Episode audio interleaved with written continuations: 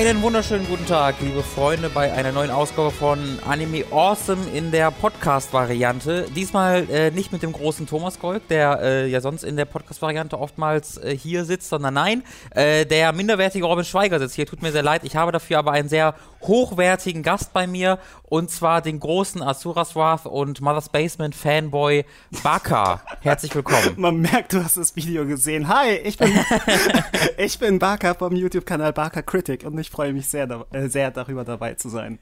Ja, ich freue mich auch sehr wirklich, dass du, dass du hier bist. Ähm, du bist auch ein sehr fleißiger Kommentator unter unseren Videos, äh, wenn wir mal oder wenn ich auch mal was zu Anime schreibe oder Tom was zu Anime mhm. macht. Äh, immer mit sehr viel Fachwissen ausgestattet, äh, wo ich mich dann tatsächlich auch mal sehr freue über die, über die äh, Kommentare. Äh, ich träume heute noch nachts von deinem positiven Kommentar zu meinem Video zu Devil Man Crybaby. Das war echt ähm, gut. Vielen, vielen Dank. Das ist mir sehr viel wert.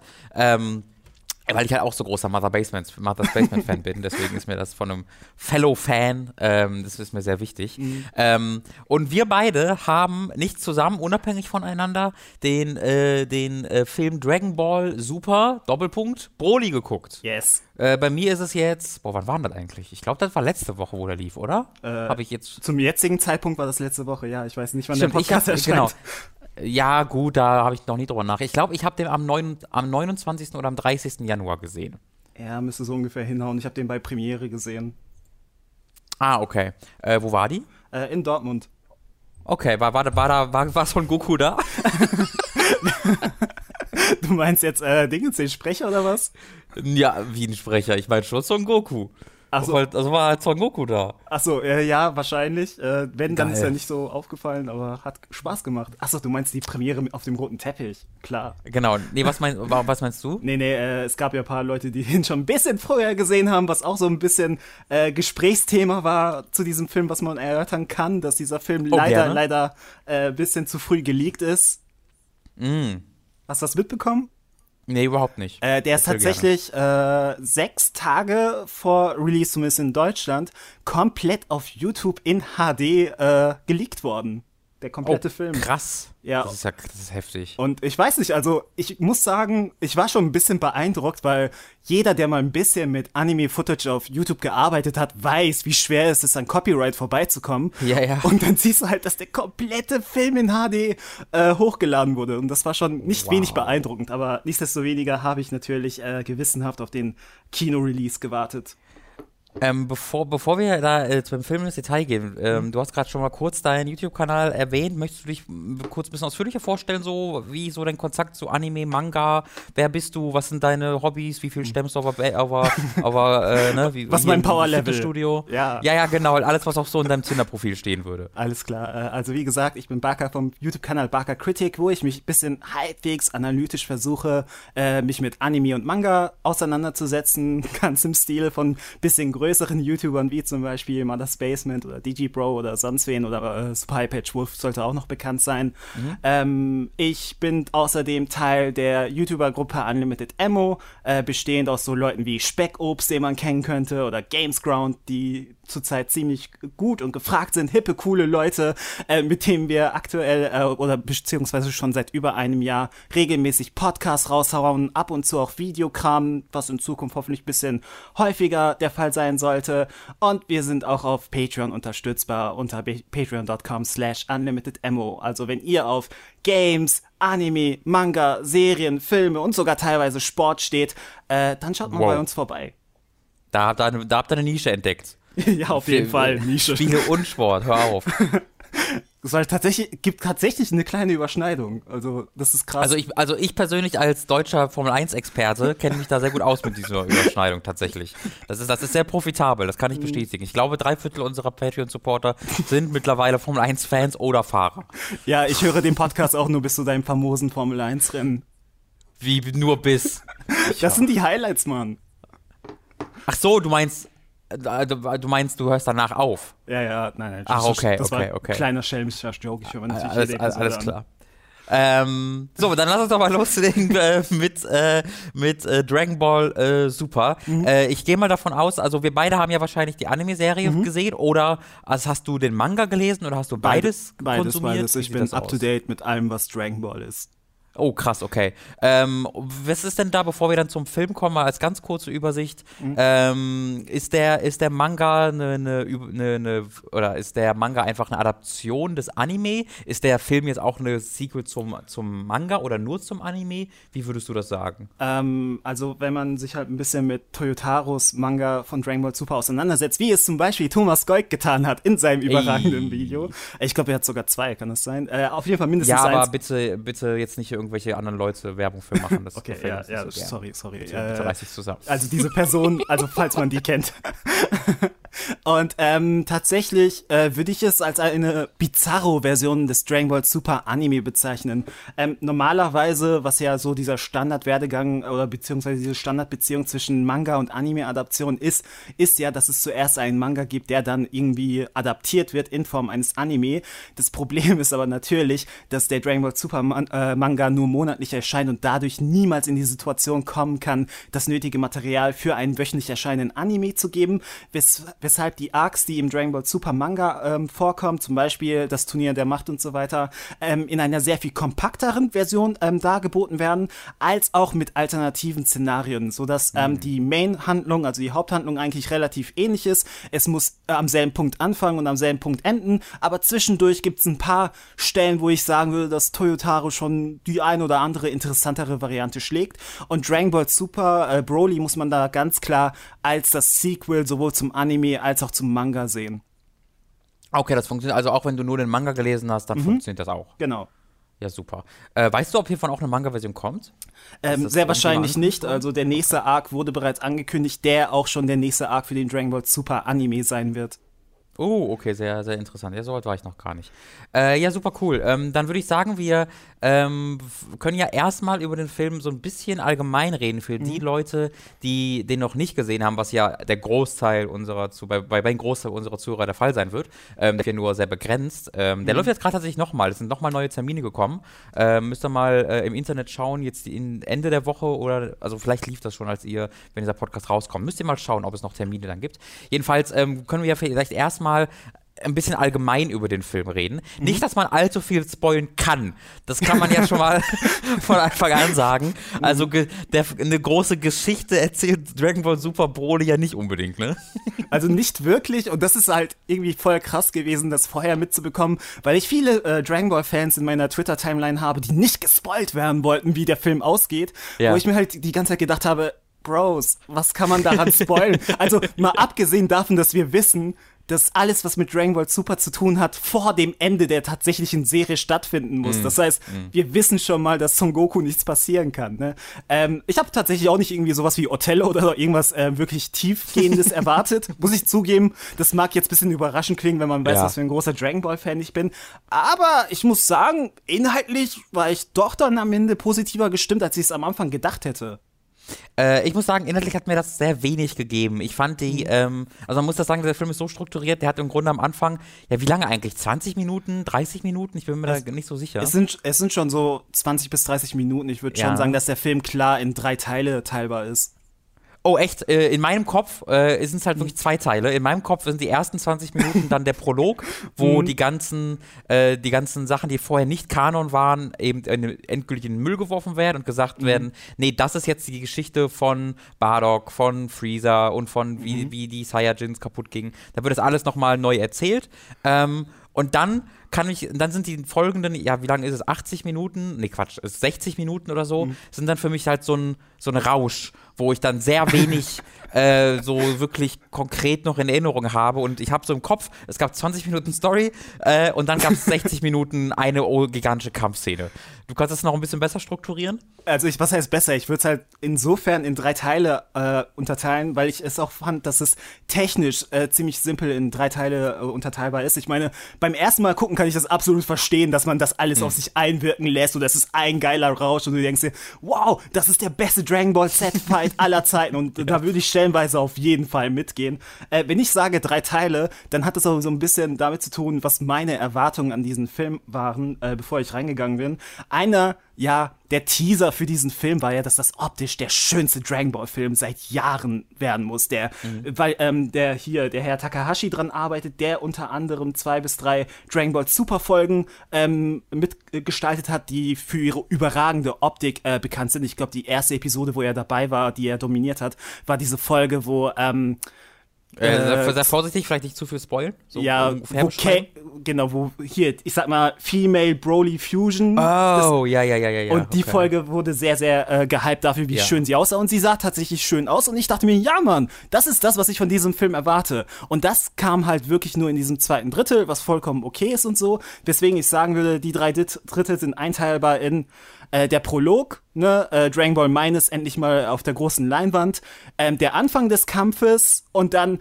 alles, was ab dem sag ich mal, Final Point des Kampfes stattfindet, ne, wenn mhm. wirklich die zwei finalen Kämpfer gegeneinander antreten, weil das sind locker 30 Minuten gewesen.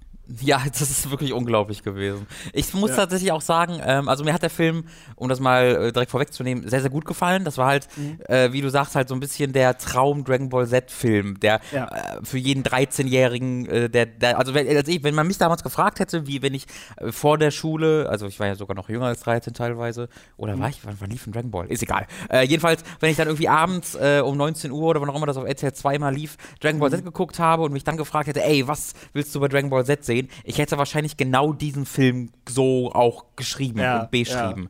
Ja. Ähm, das sorgt dann aber auch dafür, dass halt die ersten 20 Minuten, ich finde, so ein bisschen, ja, so, so wie so ein Anhängsel wirken, wo gesagt mhm. wurde, okay, wir brauchen schon ein Skript, ansonsten werden wir, wir brauchen, also ich habe halt noch ein paar Freunde, die sind Skriptautoren und die müssen halt bezahlt werden. Exakt. Ähm, also, aber guck mal, das Ding nicht ist so, als ob ich das bräuchte wirklich, mhm. weißt du?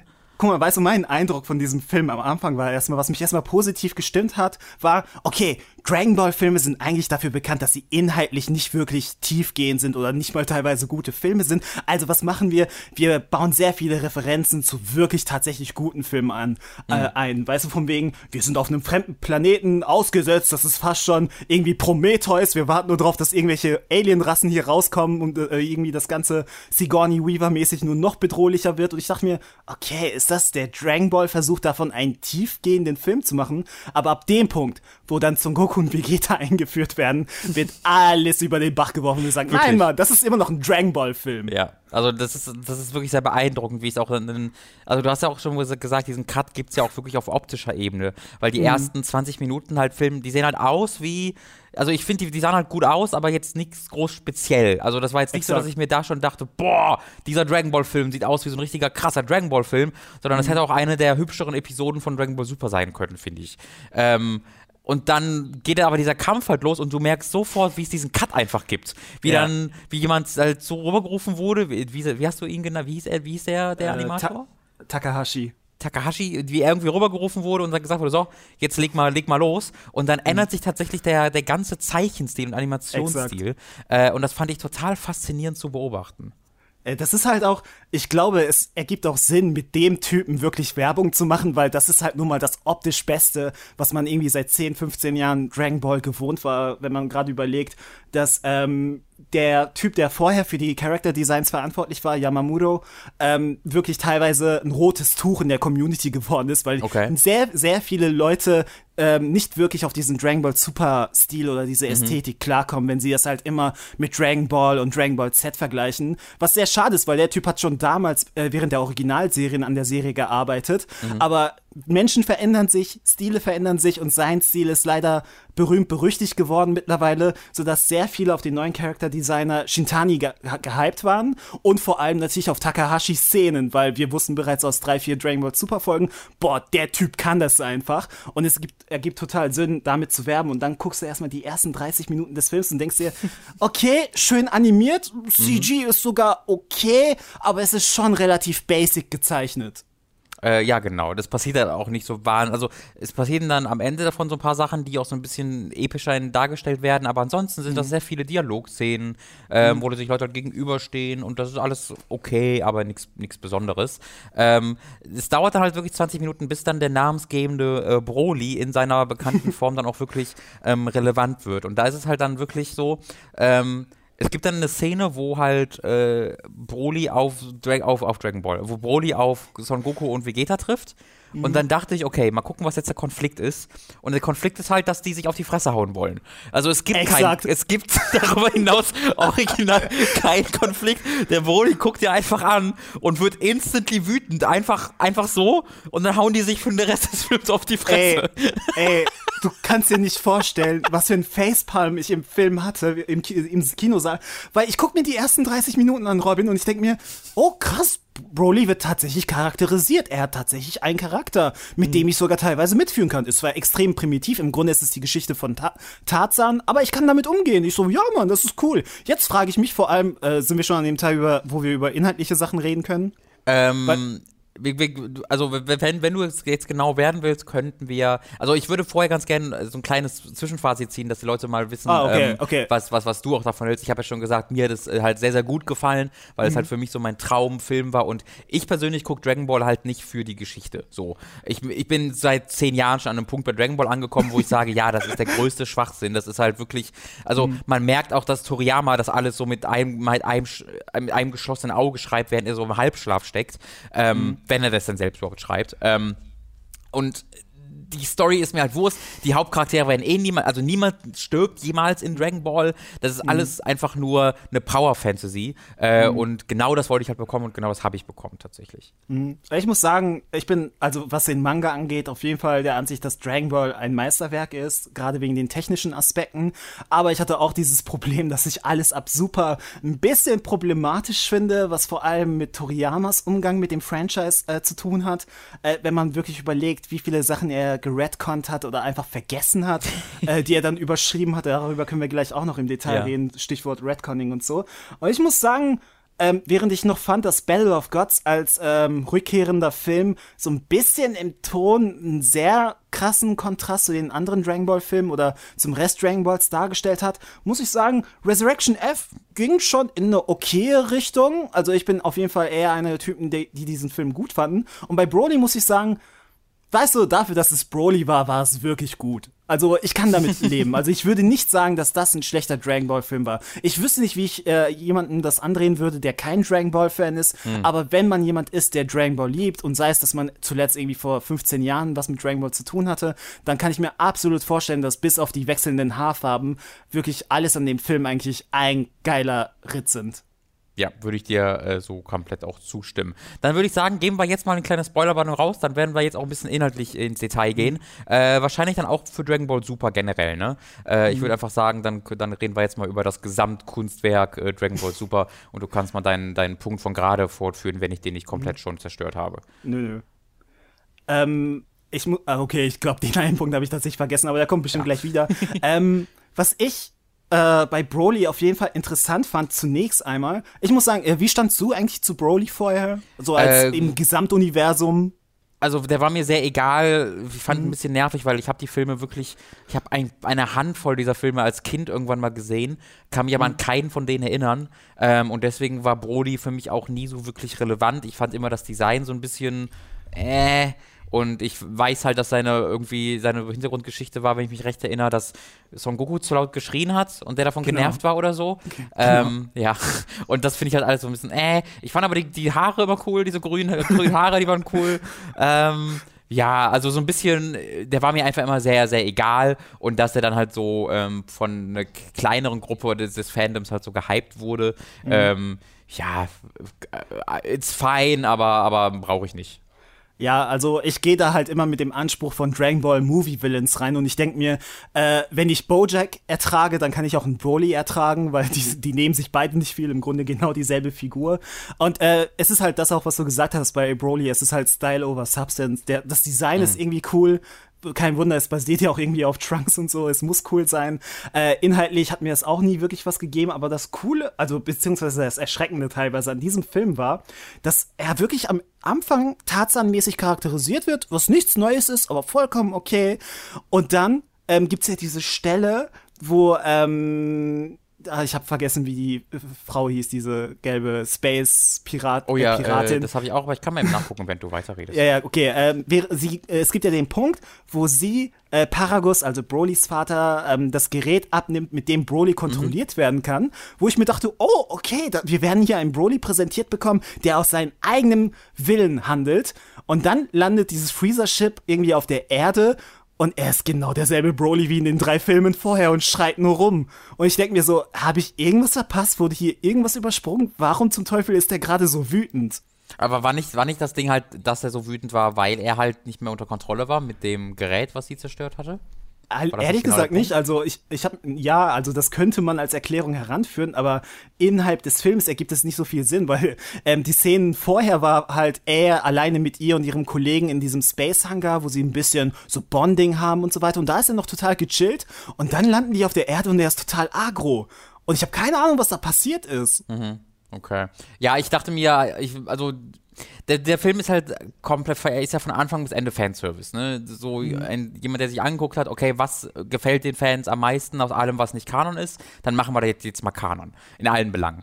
Ähm, und was ja an Brody gemocht wird, wenn die Leute es mögen, ist halt, dass er so ein Badass ist und so, ne, so völlig eskaliert mit der Zeit. Ähm, Und deswegen denke ich mir, dass das halt einfach darin begründet war, so, das war einfach safe und jeder erwartet das und dann, jeder bekommt halt genau das in diesem Film, was er erwartet. Und was er erwartet ist, dass Brody wütend ist und schreit und deswegen w- wird er wütend und schreit.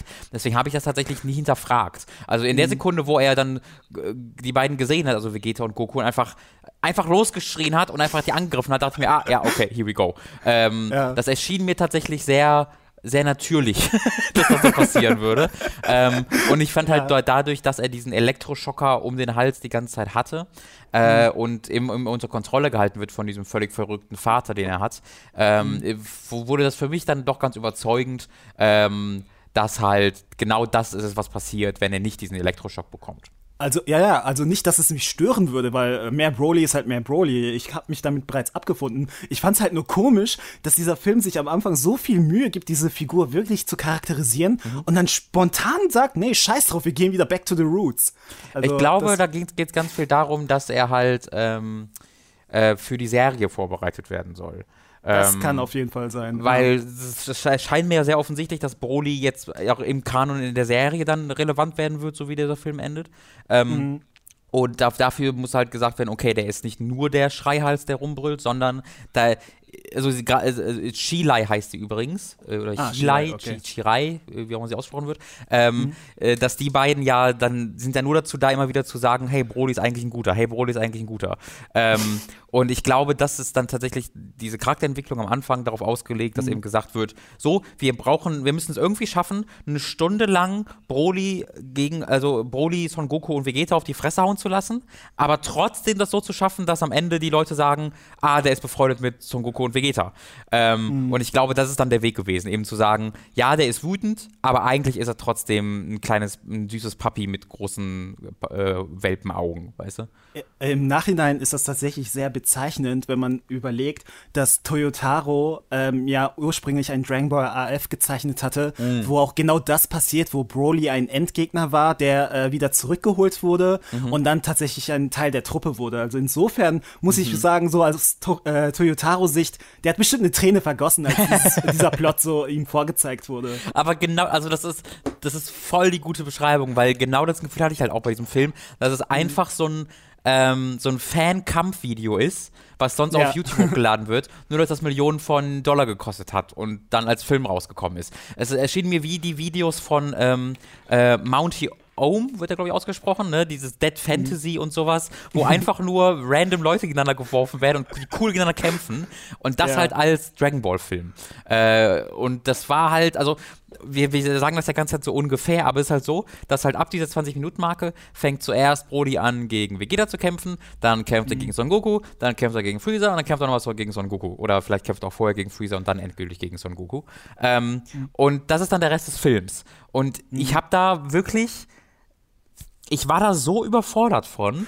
Weil ich, da, weil ich damit auch nicht gerechnet Ich wusste nichts über diesen Film, ne? Ich wusste wirklich nichts mhm. und bin da reingegangen und ich weiß noch, ich habe so nach, den, nach 40 Minuten im Film, habe ich mich zum ähm, Kumpel Jens, mit dem ich da drin war, mich umgedreht und gesagt, mhm. Alter, es wäre so geil, wenn das einfach nur der komplette Rest des Films wäre. So, ja, das wäre super gut. und dann ging es halt noch so 10 Minuten weiter und bis mhm. dahin haben wir ganz ganz nervös und aufgeregt halt vor uns hingegiggelt und laut gelacht und geklatscht und gejohlt, wie alle anderen im Kino auch. Aber irgendwann ja. ist das zu so einer stillen ähm, B, zwischen B und Entgeisterung geworden, weißt du? Wo ich nicht mhm. glauben konnte, was, dass das nicht aufhört. dass ich so überladen und überfallen war, dass ich überhaupt, mhm. dass ich nichts mehr aufgenommen habe. Ich weiß noch, dass irgendwann der Bildschirm zersplittert ist und mhm. ähm, die einfach plötzlich in der Matrix gekämpft haben. ja, das, das, ist tatsächlich der dritte Teil, über den ich wirklich am Ende ein bisschen ranten will. Sehr gerne. Ähm, was ich, aber was ich halt da interessant finde, du bist ja da komplett ohne äh, Wissen reingegangen. Ja. Ähm, das heißt, dir sind im Gegensatz zu mir nicht diese ganzen, dieser ganze Diskurs um Dragon Ball Minus in die Timeline gespielt worden. Wie fandest du denn ähm, das Redconning der Origin Story von Son Goku am Anfang? Ähm, muss ich auch sagen, die, ist, also die fand dann ja auch viel über, über, über äh, Filme statt, oder? Also die gab es mhm. natürlich auch in der Serie, aber da wurde ja äh, also äh, das, oh, ich, ich, ich hab's noch, was, was genau wurde da gerettet, aber das ist mir auch also aufgefallen. Es, ja. es sind, also es sind primär anderthalb Sachen. Erstens äh, Son Gokus Alter, aber das ist halt vielleicht okay, ein bisschen ja, das irrelevant. Ähm, weil Son Goku Ach doch, halt klar, das haben wir sogar gesagt. Ja, stimmt, weil der ja irgendwie als Baby gefunden wird von, von genau. Gohan, ne? Ja, ja, stimmt, das genau. ist uns auch aufgefallen. Genau, und das andere ist natürlich auf inhaltlicher Ebene, dass Son Goku eigentlich im ursprünglichen Manga ähm, auf die Erde geschickt wurde, weil er die Erde erobern mhm. soll und so weiter. Und ähm, die Sache mit Bardock war nie wirklich offiziell von Toriyama. Das war auch etwas, was auf einem TV-Special gefußt hat, mhm. weswegen sich Leute immer uneinig waren, ist Bardock Kanon oder ist er es nicht. Äh, die Grundprämisse war halt immer, die offiziell Toriyama selbst vorgegeben hat. Son Goku ist auf der Erde, weil er ein böser, böses Alien ist, das die Erde unter unterjochen soll, stößt sich an den Kopf und wird dann auf einmal gut und zum Retter mhm. der Welt und so weiter. Und dieser Variante, ey, Son Goku ist nicht mal ein Baby, er ist fünf Jahre alt, also fast schon ein Grundschüler oder Kindergartenkind und seine Eltern haben ihn aus Liebe auf die Erde losgelassen und auch als Baby scheint er ganz okay zu sein. Ja, das ist so ein bisschen, das macht auch dieses ganze, ich habe in den Kopf gestoßen, Ding überflüssig, ne? Mhm. Weil er ja eh nie ja. böse gegenüber der Erde eigentlich eingestellt war. Ähm, Exakt. Ja, ich, also ich, ich finde das halt, ich habe da fast ein bisschen Respekt vor, dass ihm das so egal ist. I'm weißt not du, even mad. Wie ja. alt ist Akira Toriyama mittlerweile? Weißt du das? Ich gucke mal kurz ähm, nach. Äh, müsste in seinen 60ern sein. Ja, er ist 63. So, der Mann sitzt halt einfach, der ist halt 63 fucking Jahre alt, ne? Und er sagt mhm. sich halt einfach, ist, ist egal. Who the fuck cares? Das, vorher das, vorher war es nur so lose auf Superman basierend und scheiße, ja, genau. full, Ey, full cover Ich, ich habe da damals vor 40 Jahren geschrieben, war angetrunken und wollte ein bisschen Kohle haben. Jetzt finde ich das andere cool. Ich bin 63 Jahre alt, fickt euch, ich, lasst mich in Ruhe. Ähm, mhm. Und da habe ich fast ein bisschen Respekt vor. Aber da muss ich halt sagen, da kommt halt mir sehr zugute, dass mir das einfach, dass mir dieser Plot halt so egal ist von Dragon Ball. Mhm. Weil ich halt weiß, dass äh, es nicht gut geschrieben ist. So. Ähm, mhm. Zumindest auf der, also ich rede ja natürlich nur vom Anime, ne? Ich rede, mhm. ich weiß auch, dass es mal anders war. Also ich habe mir auch die Manga von Dragon Ball, dem Original Dragon Ball, ähm, vor gar nicht allzu langer Zeit nochmal bis zu einem gewissen Punkt durchgelesen. Ähm, nicht bis zu Z, ich weiß gar nicht, also bis zu, ich weiß gar nicht bis wo genau. Aber da ist mir auch aufgefallen, wie anders das einfach alles geschrieben ist und was für eine andere Ausrichtung mhm. es hatte. Ähm, und das hat mir auch super gefallen, aber das ist halt echt lange her. Und ich finde halt so spätestens seit, also aller spätestens seit Cell in Dragon Ball Z geht's mhm. halt einfach nur noch um Power Level und Fusion und neue Haarfarben und auf dieser Ebene genieße ich das dann und ich wage mhm. es, also ich wäre nicht verwundert, wenn Dragon Ball Super bald auch einfach Dragon Ball Heroes heißt und die das alles einfach auch zu Kanon machen. Ja, wahrscheinlich. Ähm, was ich halt äh, zu diesem Prolog halt sagen wollte, ist, am Anfang war halt wirklich das Geheule groß, dass jetzt Dragon Ball Minus irgendwie Kanon gemacht wird, weil das Minus Kapitel, das Toriyama damals gezeichnet hat, eigentlich sehr, sehr schlecht in der Community weggekommen ist. Aber innerhalb dieses Films, und das war der beste Kommentar, der es wirklich schön gefasst hat, war, Bro Broly hat es geschafft, dass wir alle Dragon Ball Minus wieder lieben gelernt haben. Und das finde ich einfach bezeichnend dafür, was dieser Film teilweise geschafft hat, dass wir gesagt haben, wisst ihr was, scheiß auf alles, scheiß auf Canon oder Non-Canon, wir lassen es einfach über uns ergehen, wir ertragen es. Und irgendwie ist Bardock ja trotzdem noch cool. So, weißt du? Ja, das finde ich tatsächlich nicht. Ich finde diese ganze Nummer von jeder mhm. Vorfahre und Nachfahre von Son Goku sieht einfach aus wie Son Goku mit einer Narbe oder irgendwas außer, sonstigem. äh, außer Raditz. Ja, stimmt, außer, aber das ist ja auch geil. Er ist einfach sein fucking Bruder, aber wird behandelt, als ob er so der Cousin vierten Grades wäre, ähm, in der Wichtigkeit. Ähm, äh, außer Raditz, aber ich finde es halt total lame, dass einfach dieses Charakter sehr eins zu eins immer kopiert wird. Mhm. Denke ich mir auch schon ja. bei Son Goten immer. Ja, wobei, wobei, das ist tatsächlich so ein bisschen schade gewesen, wenn wir jetzt mal über Dragon Ball allgemein reden, dass sich Toriyama ja irgendwann sogar die Mühe am Ende des Manga gemacht hat, äh, Son Goten einen neuen, äh, eine neue Frisur zu geben, mhm. mit dem Kommentar drunter, ich habe ihm eine neue Frisur gegeben, weil er zu Son Goku zu ähnlich aussieht. Und kein anderes Dragon Ball Medium, kein anderes Spin-off hat das jemals berücksichtigt und gesagt, ey, wir sollten Son Goten vielleicht mal so langsam eine neue Frisur geben, also, weil das problematisch andere Frisur? Äh, am Ende äh, des Dragon Ball Manga und tatsächlich auch am Ende von Dragon Ball Z. Ich guck gerade mal ins Wiki rein, ob ich die so von Bilder habe ich gar keine Erinnerung dran. Hat er dann, Ehrlich? hat also, er dann Zopf oder was? Nein, nein, nein, der hat einfach äh, runterstehende Haare. Also alles, was das Haarwachs normalerweise hochgehalten hat, geht einfach runter. Ach, dann. du meinst da, wo er so ein Jugendlicher ist? Genau. Ja, stimmt, ich sehe es gerade. Ja, das ist das sieht, das sieht tatsächlich wie ein eigener Charakter aus. Eben wie so eine sehr coole Mischung aus Gohan und Goku eigentlich. Da sieht man, genau. er sieht halt wie, so, wie der jüngste Sohn davon aus. Das gefällt mir tatsächlich. Ähm, ja, also äh, willst du mal genauer erklären, also um, um mal kurz mhm. nochmal zum, zum äh, geschichtlichen Ablauf zu kommen, in großen Anführungszeichen geschichtlich, äh, die kämpfen gegeneinander und es eskaliert immer weiter. Und ähm, irgendwann eskaliert dieser Kampf so sehr, dass literally die Leinwand zerstört wird, die schettert und die Leute kämpfen einfach plötzlich in der Matrix. Und es sieht einfach mhm. aus, als ob die im Weltall rumschweben und überall sind bunte Linien. Es sieht aus, wie ob sie vor dem schönsten Screensaver aller Zeiten kämpfen. Oh, ähm, ja. Und alles ist auch noch plötzlich 3D-CG. Äh, mhm. Und das, dann ist es einfach irgendwann vorbei und geht normal weiter. Und du ja. hattest Meinungen zu diesem Part.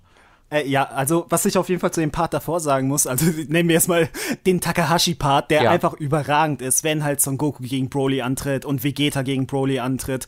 Ähm, was meiner Meinung nach wirklich choreografisch mit das Beste ist, was wir in modernen Dragon Ball jemals zu, äh, zu sehen bekommen haben. Ich meine, es gibt da buchstäblich eine Szene, ich weiß leider nicht mehr, ob es Son Goku oder Vegeta war, weil ich den Film nur einmal gesehen habe, mhm. aber da gibt's original eine Szene, wo die in der Luft gegeneinander kämpfen und wir sehen den Kampf aus der Ego-Perspektive von ja, einem Mann. von denen. Holy shit, das war so fucking cool.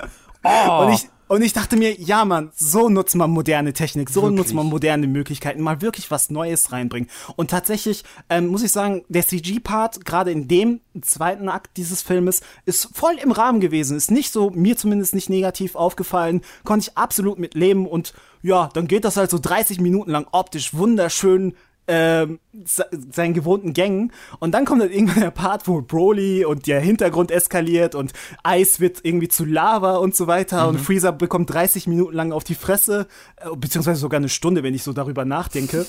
und dann äh, hier dieser ganze Gogeta-Part, also wenn Son Goku und Vegeta sich fusioniert haben und gegen mhm. Broly antreten, da muss ich sagen, das war mir persönlich ein bisschen zu viel Effekt. Also das, was du mit den Screensavern positiv meintest, dachte mhm. ich mir so, ich habe jetzt gerade das Problem, dass im Gegensatz zu dem Takahashi-Part ich diesem Kampf nicht mehr wirklich visuell folgen kann, weil ich achte so sehr auf diese Effekte im Hintergrund und auf dieses CG, das da genutzt wird, dass ich nicht mehr wirklich ein Gefühl dafür habe, was in der Choreografie äh, eigentlich abgeht. Mhm.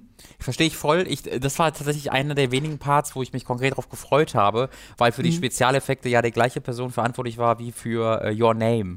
Ähm, mhm. Da weiß ich den Namen leider nicht. Ähm, äh, ich gerade auch nicht, ja. Äh, aber bei, bei Your Name, gerade die Spezialeffekte waren wirklich so ein Ding, was halt so richtig aufgefallen ist, weil die so anders aussahen.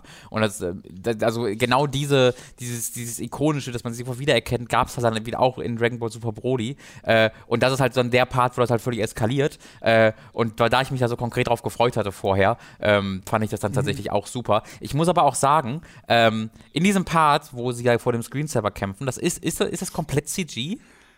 Äh, also ja, wenn man weiß, wie Anime produziert werden, dann ist es nicht 100% CG, aber es ist überwiegend CG. Okay. Die Sache ist, mir ist das nicht aufgefallen in diesem, in diesem Teil. Mhm. Ähm, es gibt ja vorher schon eine CG-Passage, ähm, wo sie halt äh, längere Zeit einfach wirklich äh, einfach die Charaktere in CG dargestellt werden. Allerdings mhm. so ein bisschen Dragon Ball Fighters mäßig, dass es trotzdem noch sehr animeig aussieht. Und das, das fand mhm. ich tatsächlich, sah tatsächlich ziemlich cool aus. Ähm, mhm. Und ich glaube, ich finde es sehr bezeichnend, dass an diesem Punkt im Film mein Hirn so komplett brei war, dass ich nicht gemerkt habe, dass was ich da gerade sehe CG ist und nicht mehr gezeichnet. Ähm, mhm. Ich war wirklich so fertig. Ich habe auch wirklich, mir ist erst, also die, die haben schon irgendwie zwei Minuten in dieser Matrix-Welt gekämpft, bis mir das mal aufgefallen ist. Bis ich mir dachte, warte mal, wo, hä? Wo sind die da? Ähm, und das, das, das ist, glaube ich, sehr bezeichnend, dass mich das in so einen totalen wie soll ich das sagen, in so eine Hypnose fast schon gebracht hat, wo ich nicht mehr in der Lage war, irgendwas zu verarbeiten, sondern nur noch wahrgenommen habe. das ist halt, wenn man sich, glaube ich, Dragon Ball wirklich intravenös gibt, weißt du, wir scheißen, auf, wir scheißen auf alle Filter, wir geben uns das gerade pur. Absolut. Absolut. Und genau das habe ich halt dann äh, so geliebt, aber ich stimme dir auch in, also das ist tatsächlich ein Kritikpunkt, den man benennen kann, gerade dann mit der, äh, in den späteren äh, äh, Momenten des Kampfes. Ähm, da werden die Momente weniger, an denen man sich konkret erinnert. Äh, mhm. Das liegt halt A daran, dass einfach so viel davon ist. Also es ist für mich sehr schwierig äh, möglich, mir irgendwie 60 Minuten Kampfchoreografie zu merken und dann zu sagen, ah, der Part. Also ich hatte tatsächlich diesen Ego-Part, bis du ihn gerade erwähnt hast, wieder komplett vergessen, obwohl der mhm. was mega, mega krass Besonderes ist. Also also in jedem anderen Film wäre das so der eine Standout-Moment gewesen, ne? Aber dieser Film ja. ist halt so vollgepackt, äh, dass der dann untergeht. Und das ist ja sicherlich auch ein Kritikpunkt, den man nennen kann, dass das alles zu so einem großen Wust wird, dass ähm, es mir jetzt gerade nach einmal gucken des Films sehr schwer fällt, mich konkret an irgendwas zu erinnern, was nach, was nach dem Kampf, also nachdem der Kampf losging, äh, passierte.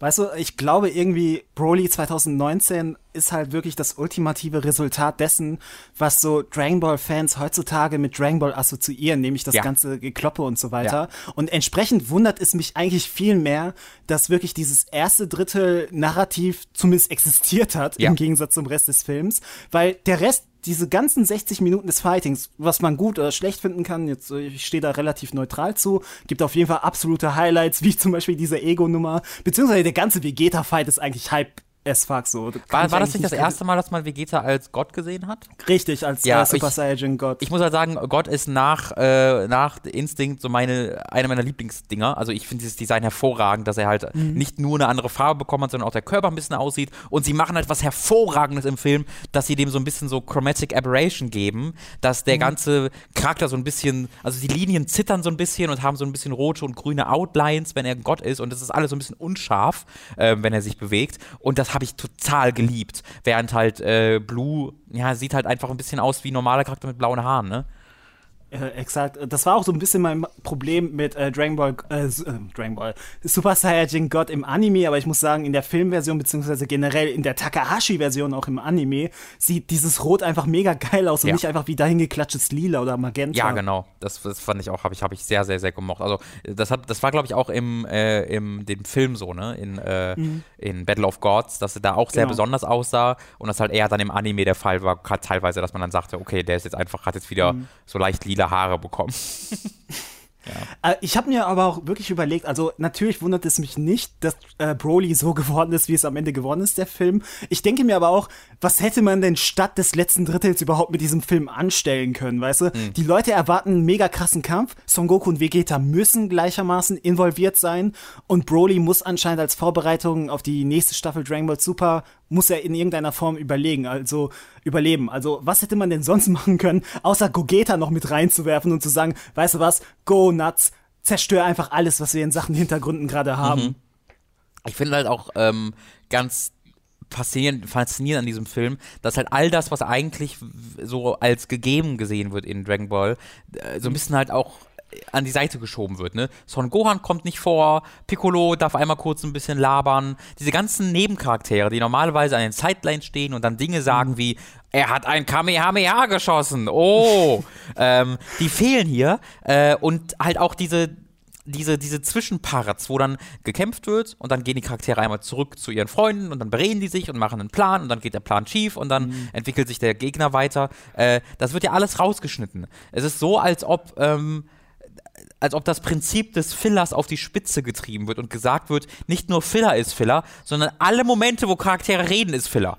Äh, und, und, dass das halt einfach so konsequent rausgeschnitten wurde, äh, finde ich mhm. total einfach faszinierend. Also ich, ich persönlich finde es auch cool in diesem Film, weil es ich, ist halt das, was ich haben wollte. Ähm, mhm. Aber ich finde es vor allen Dingen faszinierend, weil ich nicht wusste, dass das legal ist, dass man so einen Film so drehen darf. Weißt du, worüber ich sogar extrem froh bin, dass sie es endlich mal weggelassen haben? Robin, in jedem fucking Dragon Ball Fight, egal ob es im Anime ist, egal ob es im Manga ist, egal ob es in Filmen ist, gibt's immer diese Stelle, wo die Figuren halt so schnell kämpfen, dass der Zuschauer mm, nicht sieht mm. und Krillin sagt, Moment mal, sind sie gerade verschwunden? wo, du, wo, du, wo, du, wo du dir denkst, Bro, wie viele dieser Kämpfe musst du noch sehen, bis du diese Frage nicht mehr stellst? Hat der gelbe Haare? ja. Exakt. Und darüber war ich extrem froh, dass es das in diesem Film nicht gab. Ähm, was mir trotzdem, was mir sehr gut gefallen hat an dem Film, äh, ist, ist etwas, was, was ich bisher komplett übergangen habe, weil ich mich also auf die, mhm. auf die Kämpfe konzentriere. Es gibt tatsächlich ein paar richtig gute Charaktermomente in diesem Film. Also ohne, dass mhm. sie jetzt groß einem Plot dienen, aber vor allen Dingen Freezer liebe ich in diesem Film sehr. Äh, zunächst einmal die ganze Motivation von ihm, dass er fünf Zentimeter größer sein will, weil oh. das ist mir, ja, als der Film losging, da siehst du halt Kleinkind Freezer neben seinem Papa Cooler. War, war Cooler mhm. eigentlich vorher Kanon bereits? Nee, noch nee, nie. Ne? Äh, ja, der, der, steht daneben Cooler und ist halt. Achso, Moment, Moment, Entschuldigung. Er heißt Cold. Ich Cooler ist sein Bruder. Ah, stimmt, Entschuldigung. Äh, da steht er neben seinem Papa Cold und ähm, King Cold und ist halt so mega klein. Und dann habe ich, da hab ich mir so gedacht, ah, warte mal, hier ist ja Freezer ein Kind dann hätte, aber Cold ist doch groß als Erwachsener. Warte, wieso? Hm, das ist mir so kurz in den Kopf geraten. Und dass das dann so fünf Minuten später als Plotline aufgenommen wird und gesagt wird, nein, ich will fünf Zentimeter größer sein, damit mich Leute mehr respektieren. Das fand ich sehr gut. Und ich glaube, einer meiner Lieblingsmomente in dem ganzen Film und womöglich mhm. einer der Lieblingsmomente im ganzen Dragon Ball Saga ist, als er äh, den Vater von Broly tötet. Ähm, mm, weil es gibt, ja. das ist erneut, das sind so 20 Dragon Ball Folgen zusammengefasst. Das ist so, als ob Freezer das Skript der Dragon Ball Serie gelesen hat und gesagt, warte mal, das ist ja total tropey. Hier gibt's ja voll viele Tropes. Kann ich die Tropes einfach ausnutzen? Und was Freezer dann macht, ist sich zum Vater von Broly umzudrehen, den anzugucken. Mir, wenn ich den jetzt umbringe, ich glaube, dann wird Broly wütend und stärker. Und man einfach, boop, dreht sich Ey. um und schreit dann, Broly, dein Papa ist tot. Und dann wird halt Broly sofort wütend und stärker und wie so, halt so ja, hat geklappt. Das fand ich so super, super lustig. Ich habe wirklich laut mich also wirklich laut losgelacht im Kino. Ich muss sagen, es ist sehr bezeichnend, dass äh, Freezers ganze Dragon Ball Super Existenz irgendwie darauf zurückzuführen ist, dass er Son Goku im letzten Film irgendwie durch einen unerwarteten Laser getroffen hat ja, und, dass er in diesem, und dass er in diesem Film Brolys Vater mit einem Laser getroffen hat. Ja. Das ist immer diese kleine so Boop. das ist hervorragend. Es ist halt echt, das, das habe hab ich wirklich nicht kommen sehen. Da muss ich sagen, das, genauso wie ich seine Motivation am Anfang erstmal für einen Scherz gehalten habe, habe ich auch das nicht kommen sehen. Und ich fand das null schlimm. Weil ich denke ja, mir, Freezer hat in dieser Story sowieso nichts zu suchen. Eigentlich im Dragon Ball Manga existiert er gar nicht mehr. Wir wissen, am Ende des Manga ist er eh irrelevant. Mhm. Mir ist scheißegal, was Freezer bis dahin macht. Und wenn er bis dahin lustig ist, ist das etwas, was ich absolut wertschätze. Wobei ich auch ein bisschen den Eindruck hatte, dass in diesem Film mehr als sonst Freezer auch so eine, als so eine Art Joker inszeniert wurde. Weißt du, als dieses mhm. chaotische mhm. Böse, was irgendwie lustig sein soll mhm. oder gleichermaßen bedrohlich.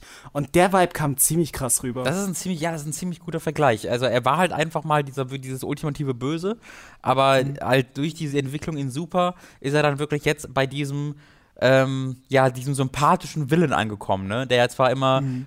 immer noch sehr, sehr bösartig ist, aber dem du nicht böse sein kannst, weil er einfach so, naja, so fast schon cute dabei ist. Och, och der Freezer. Der kleine Freezer will 5 cm größer sein. ja, ähm, also das, ja. War so ein, das war so ein seltener Moment in Dragon Ball, wo ich das Gefühl hatte, dass ähm, dass es weiß, was ich über es denke. um es mal so ja. zu formulieren. Weil halt so viel Zeit in Dragon Ball oft darauf verwendet mhm. wird, auf Drama und vertraue dem Herz der Karten ne? und deine Freunde, mhm. meine Freunde geben mir Macht und bla bla bla. Ähm, und dass dann halt mal mit so ein, so ein Trope nicht einfach nur genutzt wird, sondern sich über den Trope lustig gemacht wird, ähm, das fand ich sehr überraschend und sehr angenehm für, für diese Serie. Ebenfalls sehr, sehr beeindruckend ist, dass äh, Bulma diesem ganzen Kampf irgendwie beiwohnen konnte, ohne auch nur einen Kratzer davon zu tragen. ja, das gilt aber auch für, für die gesamte Erde. Wenn man sich mal überlegt, ja. ne, dass, also weiß, am Anfang von Dragon Ball Z gab es ja, oder spätestens in der Mitte gab es ja immer schon die Diskussion so, oh nein, wenn ich hier mit Freezer oder Vegeta kämpfe, dann wird alles mhm. zerstört werden und dann wird der Planet zerstört, wenn wir all out gehen. Ähm, und hier ist ja wirklich, also der, ich glaube, die Erde hätte 20 Mal zerstört werden müssen, so wie die gegeneinander gekämpft haben. Äh, muss ich auch sagen, an der Stelle bin ich extrem dankbar ähm, dass diese Dragon Ball Filme generell, auch die alten schon, wirklich mal etwas gemacht haben, was Toriyama irgendwann im Manga vergessen hat, nämlich, dass Dragon Ball auch sowas wie Hintergründe hat, mm, weißt du? Okay. Dass nicht alles einfach eine tote Landschaft ist, die Piccolo perfekt kennt, weil Piccolo kennt jede tote Landschaft auf der Erde.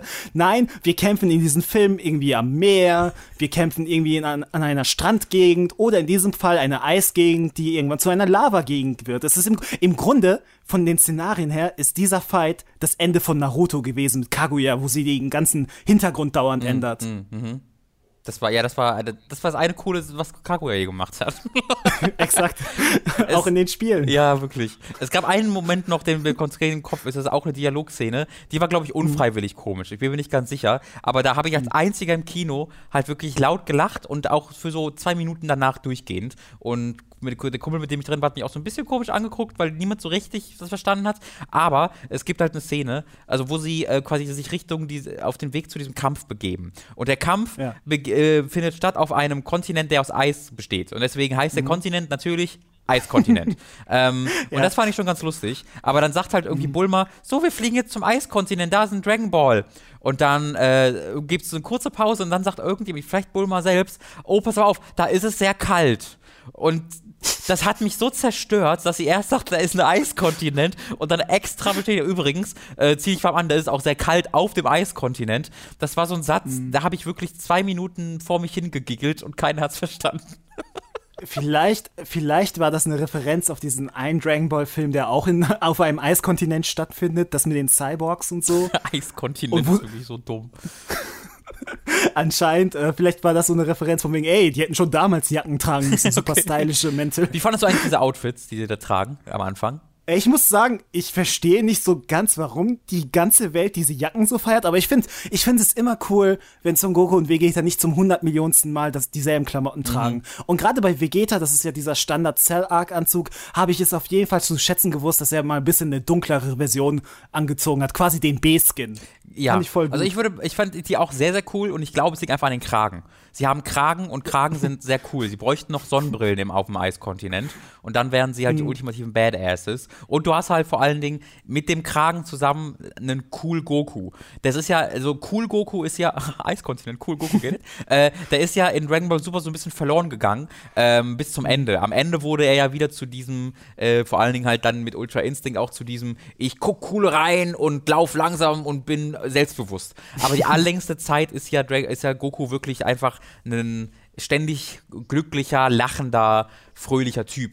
Ähm, und dass er halt hier mit dieser coolen Jacke, mit Vegeta gemeinsam cool in die Kamera gucken darf, ich glaube, allein das war es schon genug, um viele Leute zu begeistern.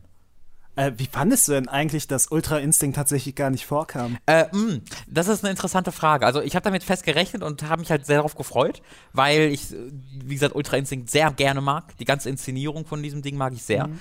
Ähm, allerdings hat es mir dann so viel anderes gegeben, mit dem ich nicht gerechnet habe, dass ich es okay fand.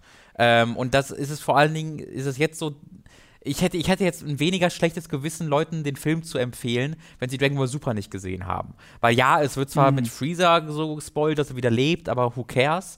Wenn es jetzt Ultra Instinct gespoilt hätte, dann ähm, hätte ich es jetzt schlimmer gefunden, weil die roten und die blauen Haare kennt ja irgendwie jeder mittlerweile. So, ich habe das Gefühl, mhm. auch wenn du Dragon Ball Super nicht guckst, das weißt du, dass es das gibt mittlerweile. Aber Ultra Instinct habe ich das Gefühl, das ist noch nicht ganz so. Also wenn du jetzt, wenn ich jetzt meinen Bruder fragen würde, äh, der halt Dragon Ball Z früher mhm. geguckt hat, aber noch nie, also seitdem nichts mehr, der würde jetzt wissen, dass es blaue und rote Haare gibt, aber der würde nicht wissen, dass es noch einen grauhaarigen ähm, Son Goku gibt. Mhm. Deswegen fand ich dann irgendwie auch ganz cool, dass sich das noch aufgespart wurde. Und dass halt vor allen Dingen diese Seltenheit von diesem Ding so ein bisschen bewahrt wurde, weißt du? Mhm. Äh, eine Sache muss ich noch sagen, die mich extrem glücklich über den Diskurs dieses Films gemacht hat, weil ich habe das Gefühl, so gut wie jeder findet diesen Film mindestens okay. Mhm. Weißt du, es gibt nicht wirklich Leute, die diesen Film als Dragon Ball Film hassen würden und so.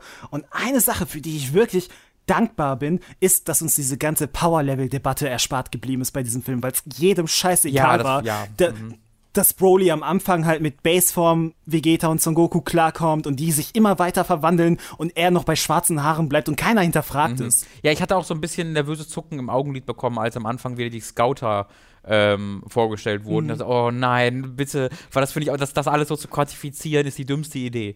Ähm, das ja. war am Anfang von Dragon Ball Z war das okay, weißt du, wo man das, äh, wo das noch so Nummern waren, wo es einigermaßen glaubwürdige Entwicklungen gab. Aber mittlerweile ist es ja völlig verrückt, da irgendeine Nummer dran äh, ja, stecken zu wollen. Ähm, da gibt es ein sehr schönes Toriyama-Zitat tatsächlich, äh, wo er sich mal dazu geäußert ja. hat, warum er das irgendwann fallen gelassen hat.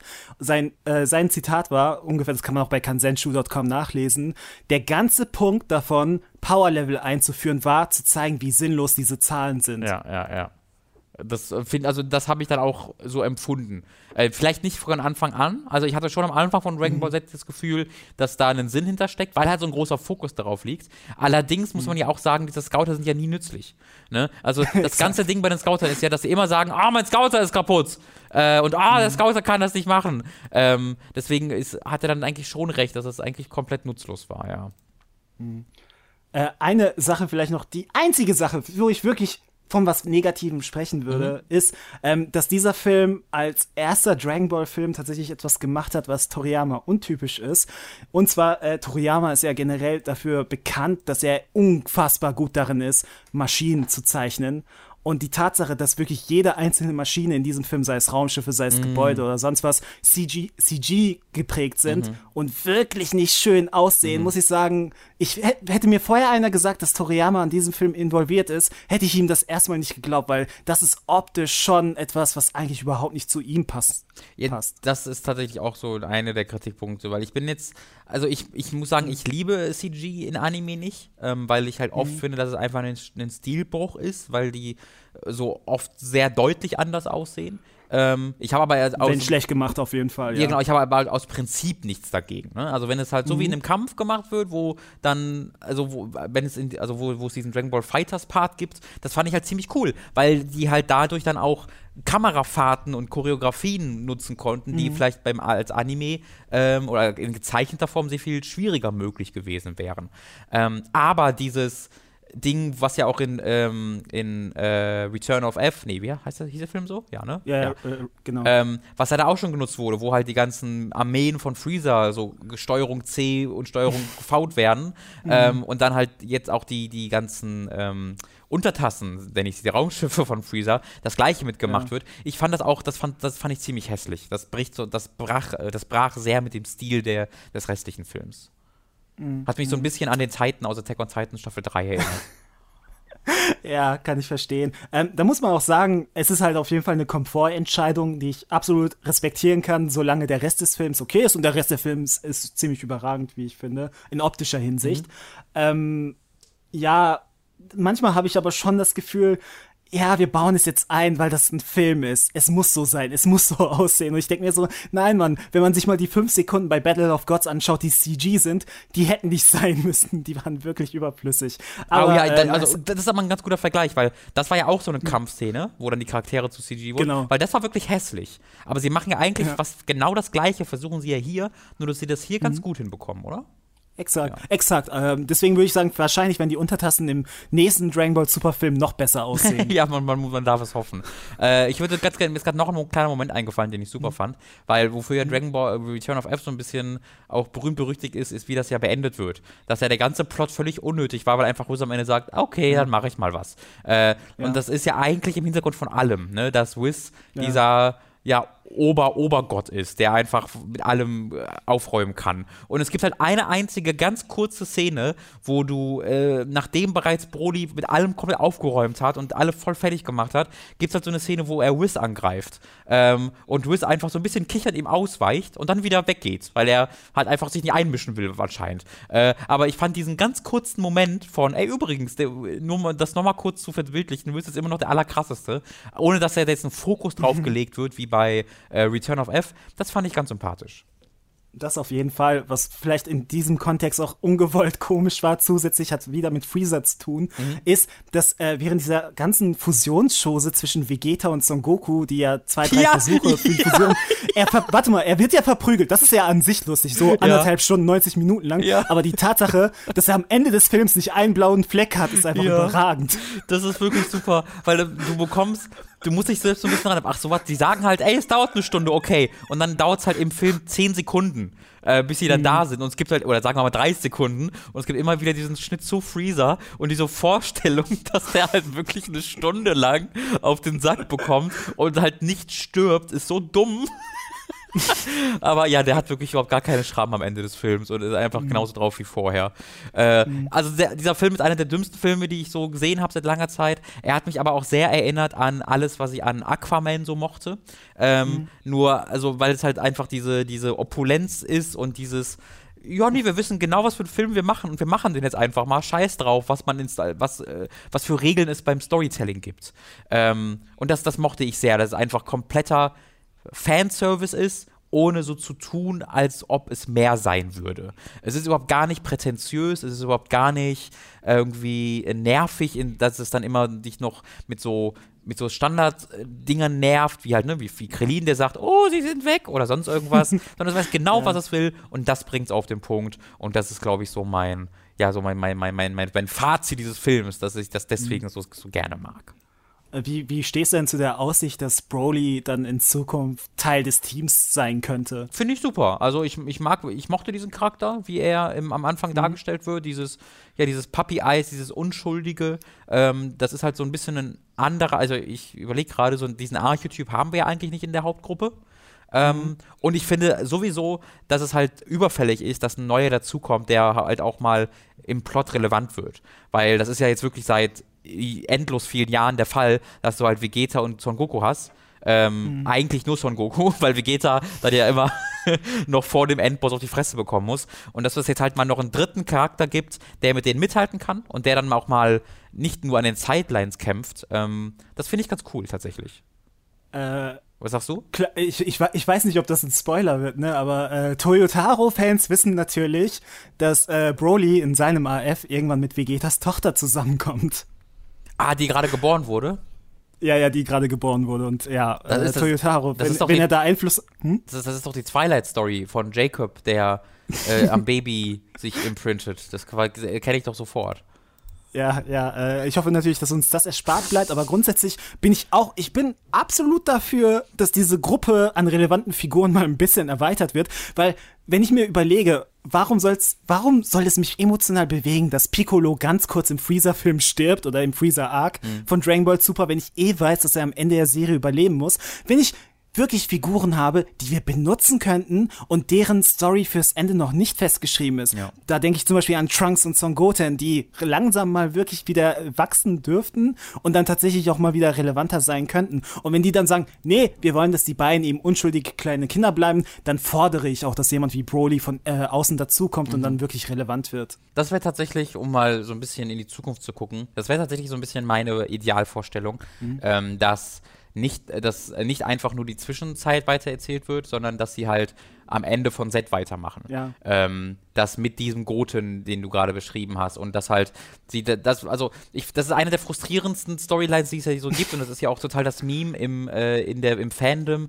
was halt ja mit Son Gohan gemacht wurde. Ja. Ähm, und das ja, also die, die gesamte erste Hälfte von Dragon Ball Z ist eigentlich darauf ausgelegt, ihn zum Nachfolger von Goku aufzubauen. Mhm. Und da wird einfach gesagt, äh, nee, doch nicht.